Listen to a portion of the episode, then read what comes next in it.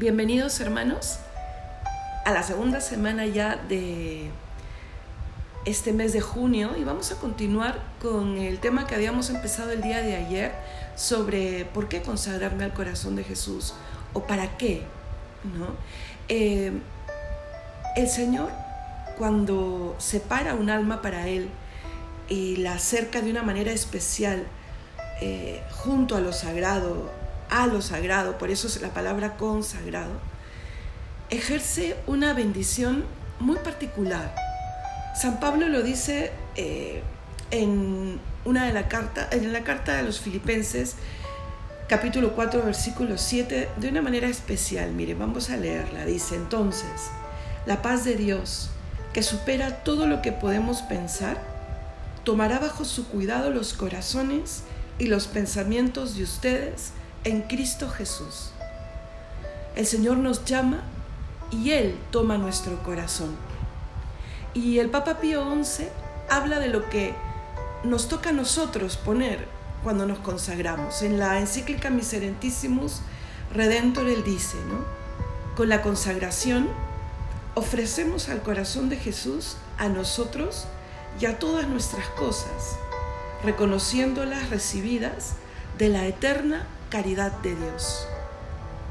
Claro, por eso es que yo las ofrezco, es que realmente las devuelvo, ¿no? Porque Él me ha creado de la nada por amor y todo lo que recibo, todas las cosas, todas las personas, todo el amor que recibo aquí en esta tierra, también es fruto de su bendición. Entonces, ya podemos ir sacando algunas conclusiones, ¿no?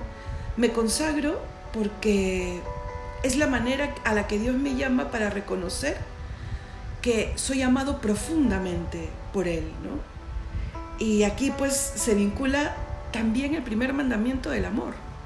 Él nos llama a todos los cristianos a amarle por sobre todo, a Él, y a partir de Él amar a todo lo demás, al prójimo, a uno mismo.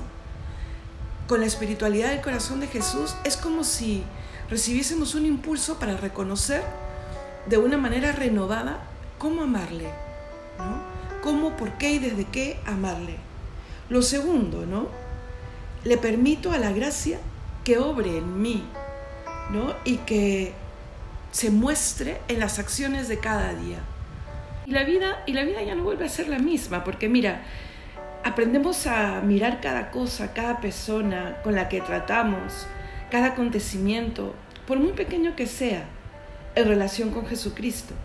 Y así eh, se nos hace más, más común, más fácil, más ordinario, por decirlo de alguna manera, el amarle en todo momento, ¿no?